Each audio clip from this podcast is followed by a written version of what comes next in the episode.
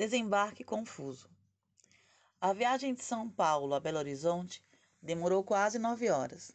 Cansado, Ricardo havia se encolhido na poltrona e adormecido, permanecendo assim toda a parte final do trajeto.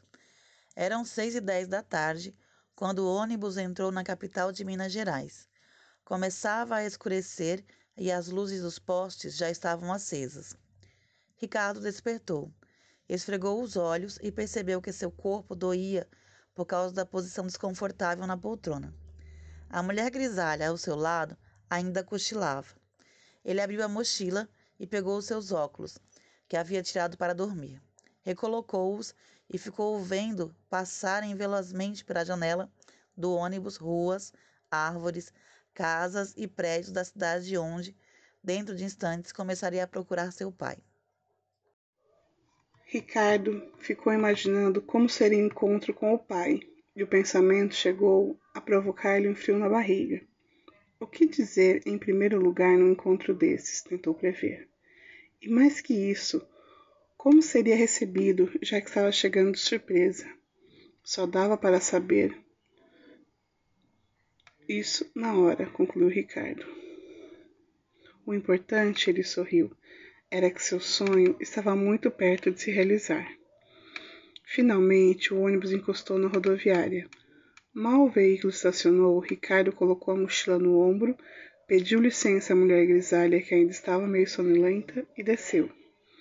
Havia um pequeno tumulto formado pelas pessoas que esperavam parentes e amigos na porta do ônibus, e ele teve dificuldades em passar pelo aglomerado. Fazia frio quando Ricardo deu os primeiros passos na plataforma de desembarque.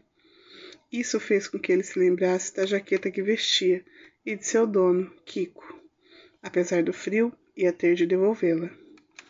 Quando, quando ele se virou com a intenção de voltar, percebeu que o homem gordo de bigode tentava livrar-se da confusão de pessoas perto do ônibus, ao mesmo tempo em que procurava não perdê-lo de vista. Ricardo sabia que aquilo significava encrenca e não teve dúvidas. Começou a correr pela plataforma em direção à saída da rodoviária. Todo mundo sabe que correr olhando para trás não é uma coisa muito segura. E foi esse o erro que Ricardo cometeu.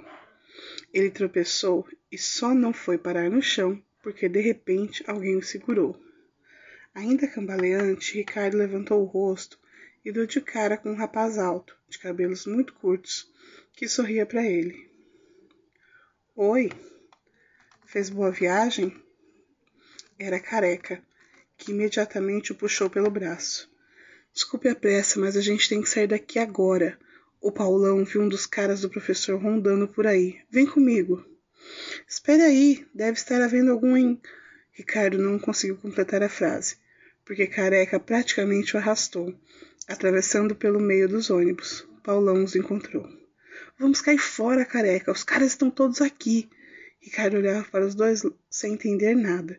Tentou resistir, mas foi arrastado em direção à saída da rodoviária.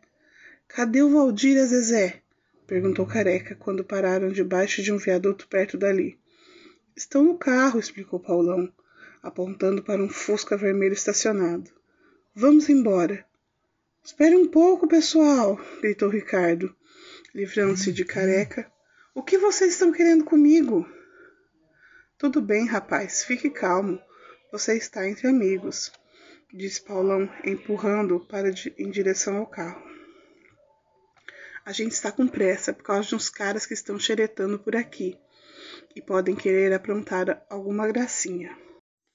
Ricardo ainda tentou conversar, mas, ao entrar no Fusca, Paulão o arrastou para o banco traseiro. Careca entrou rapidamente e bateu a porta. O carro, que a essa altura já estava com o motor ligado, arrancou em alta velocidade. Ao volante, Zezé.